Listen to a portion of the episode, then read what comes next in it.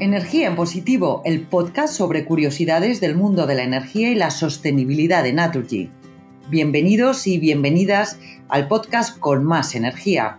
Esto es Energía en Positivo y os traemos la información más interesante relacionada con la energía y la sostenibilidad. Y tanto en este programa como en los próximos nos vamos a centrar en desgranar el libro Fact Energy, la sostenibilidad que viene promovido por Fundación Naturgy. Y lo vamos a hacer de la mano de su autor, de Pablo Foncillas. Él es profesor de la Escuela de Negocios, es divulgador y experto en sectores en transformación. ¿Nos acompañas? Pues arrancamos hablando del porqué de este libro.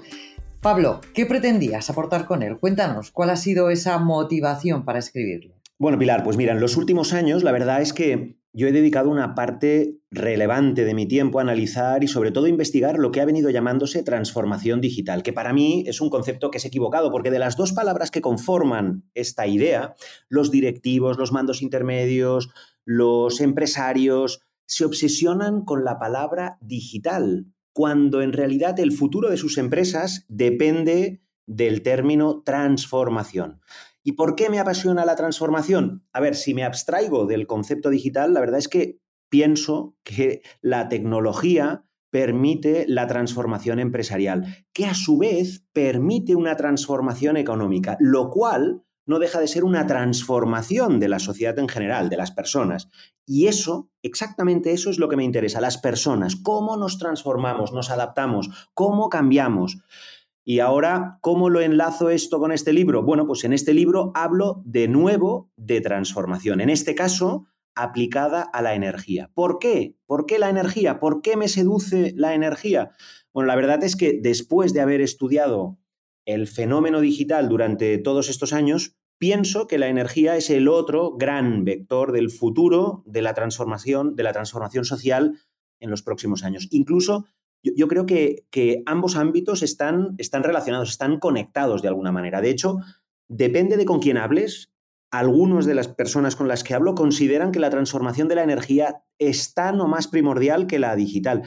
Y, francamente, yo creo que sería irrelevante polemizar sobre si es así o es al revés, porque esto no es un partido de fútbol en el que compita para ganar y demostrar la importancia de una u otra. Ambos ámbitos son fundamentales y todos podremos ver que la transformación digital y la energética van a trabajar juntas en los años venideros. Así que la energía no, no son bits, no son moléculas, no son átomos que condicionan, em, digamos, nuestra forma de vivir, de respirar, de comportarnos como ciudadanos e incluso de movernos. Estamos en una encrucijada energética y creo que es interesante estudiarla y contar las conclusiones. Y eso es un poco de lo que va este libro, de cómo la transformación tecnológica de la energía transforma los sectores, las empresas, yo creo que en definitiva la sociedad entera, porque la energía, como todo el mundo sabe, ni se crea ni se destruye, Pilar, tan solo se transforma. Y por eso, ¿verdad que es interesante? Bueno, bueno, es apasionante y más en los tiempos que corren, ¿no? En este libro hablas de esas ideas sesgadas que todos tenemos sobre la energía. Cuéntanos, en tu opinión, ¿cuáles son esos sesgos que tenemos sobre el sector energético? ¿Por qué le tenemos tanta manía? Mm, a ver, ¿por qué le tenemos manía? No lo sé, pero yo creo que como personas, como sujetos, tenemos opiniones. Lo que significa es que no podemos ser completamente neutrales, porque si lo fuéramos, no seríamos sujetos, seríamos objetos. Y cada día tomamos multitud de decisiones que además no son racionales, porque las tomamos bajo la influencia de ciertos sesgos. ¿eh? Porque los seres humanos tenemos visiones parciales sobre los temas, especialmente cuando son complejos, como es el caso de la energía, que es súper complicada. Y en mi opinión, tres de los sesgos más comunes que encontramos a la hora de entender el sector de la energía son las limitaciones, por un lado, las simplificaciones o las generalizaciones y, por último, la culpa. Bueno, y vamos a por otra pregunta también facilita. Pablo, ¿tú consideras factible lograr ese objetivo de descarbonización de nuestras sociedades? A ver, yo creo que para contestar esta pregunta de forma rápida, porque de nuevo no es una pregunta fácil, hay que acudir a una reflexión que hago en el libro que tiene que ver con las ideas sencillas pero poderosas y que básicamente es la cuarta idea sencilla pero poderosa que se recoge en el libro. Y básicamente es la idea de que las emisiones cero no existen, Pilar. Y me voy a poner un poco el sombrero de profesor alborotador, si me permites. Y básicamente empezaré por decir que hablar de descarbonizar totalmente la economía es incorrecto, no deberíamos utilizar este concepto. No existe el concepto de emisión cero, aun siendo maravilloso, es utópico. Construir básicamente un, un panel solar, un coche eléctrico, un aerogenerador, todo eso, construir todo eso también produce CO2 y además no es poco el que se hace. ¿eh? Para construir un aerogenerador, por ejemplo, yo creo que es importante visualizar que se necesita fabricar cemento que será utilizado en la cimentación del cacharro, además de fundir metales a alta temperatura. Y, por ejemplo, solo estas dos cosas, solo estas dos actividades exigen procesos que generan CO2 por sí mismos. Por ejemplo, triturar las rocas que contienen hierro hasta obtener barras de hierro puro emite CO2 también. Entonces, para ello hace falta disponer, a día de hoy, con la tecnología disponible, hace falta disponer de combustibles fósiles que a su vez emiten CO2. De hecho, para medir de forma rigurosa el impacto de cualquier instalación de fuente energética, incluyendo las maravillosas renovables, que lo son, ¿eh? el mensaje es que son maravillosas, pues hay que tener en cuenta que, hemos de entender todo su ciclo de vida, la extracción de los materiales para construirlos, la construcción de la, propia planta, eh, digamos, que vayamos a fabricar, la gestión de los residuos producidos. Todo eso, pues también produce. Entonces, por, por ello, yo creo que tal vez tenga más sentido el concepto de compensación de carbono, quizá el de neutralidad de emisiones. El CO2 que se genera se contrapesa con el que se reduce, básicamente intentando, por supuesto, generar lo menos posible. Porque aunque estamos mejorando en la reducción de emisiones de CO2, hay unos países que están mejor que otros y dentro de ellos unas actividades más que otras, todavía seguimos generando emisiones.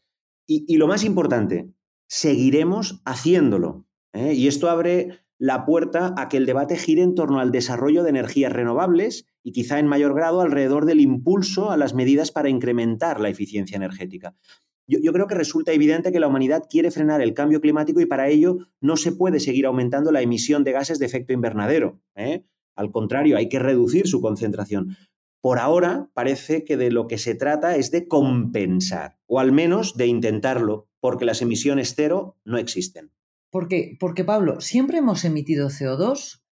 Eh, hasta ahora no habíamos hablado tanto de ese, del CO2, ¿no? de estas emisiones y, en fin, y, en tantos medios de comunicación y haciéndolo eh, de forma prácticamente diaria. Sea, de repente hemos dado un salto en el CO2. Hemos tomado más conciencia, yo creo, porque emisiones hemos emitido desde hace muchísimo tiempo. Lo que pasa es que el volumen de emisiones que estamos emitiendo ha crecido de forma exponencial. Eso sí que es cierto. ¿eh? Y eso es lo que debemos tratar de corregir entre todos. Porque al final, Pilar, Em, el riesgo que corremos, ¿sabes cuál es? Eh, no. el problema no es el planeta. Cuando la gente dice, no, es que el planeta está en peligro. No, no, el planeta no está en peligro. Los que estamos en peligro somos nosotros, los humanos. El planeta seguirá y habrá otros tipos de vida, pero probablemente no la nuestra. Por eso es tan importante. Y lo interesante es que, y esto es mi opinión, no digo que tenga razón, pero creo que hemos empezado a tomar conciencia volveremos sobre, sobre ello, pero ¿tú crees que el libro cumple los objetivos que te planteabas con él? ¿Estás, estás contento? Eh, pues esta pregunta es complicada, ¿eh? porque tú sabes que cada, con cada hijo siempre tienes ambiciones que, que, en fin, que, cada uno, todos somos hijos de alguien, nunca somos capaces de cumplir. ¿eh? Pero bueno, en el libro... Em, yo creo que lo que es interesante es que, o al menos querría generar una expectativa clara a la gente que lo quiera leer, y es que este libro no habla de la energía en general, no es un tratado de la energía y mucho menos es un libro blanco de la energía. Tampoco, tampoco pretende ser un libro en contra de nadie ni a favor de nada, porque no va de sostenibilidad, aunque en algún momento del libro se toque este tema, mm, y tampoco va de cambio climático, aunque me atreva a hablar de emisiones en algunos casos que tiene un impacto brutal, precisamente al hilo de la pregunta que me acababas de formular. Estas dos últimas cuestiones, que son súper importantes, escapan al objeto de este libro y sobre todo, sobre todo a mi capacidad, porque yo no soy un experto en energía, lo quiero dejar muy claro. Este libro lo que pretende es algo mucho más modesto, pero que para mí es más estimulante. Intenta, sobre todo por medio de datos y con el máximo rigor posible, combatir de forma cercana y divulgativa algunas ideas estereotipadas que pienso que muchos tenemos alrededor de la energía, que, que básicamente son ideas que construidas ¿eh? Eh, eh, que están construidas debido a diferentes sesgos que tenemos todos. porque el mundo es muy complejo y la cuestión energética también lo es. Y los sesgos, pues la verdad es que nos hacen un poco la vida más difícil. Bueno, pues para no saber nada, vamos a aprender muchísimo contigo. Tras este primer acercamiento a la sostenibilidad que viene, se nos ha acabado el tiempo, Pablo. Esperamos que, que, a todos los que nos están escuchando les haya gustado y hasta el próximo podcast. Y a ti que tengas un buen día y recordar a todo el mundo que Fat Energy, la sostenibilidad que viene, está disponible de forma gratuita en la web de Fundación Naturgy. Hasta la próxima, Pablo. Gracias. Gracias a ti, Pilar. Un abrazo muy grande y espero que este sea el primero de muchos podcasts que grabemos, ¿eh? porque el objetivo es abrir un debate sobre un tema enorme que yo creo que eh, bueno, la complejidad que tiene, que es el sector energético, conviene discutir mucho sobre muchas cuestiones. Gracias. Claro que sí. A ti.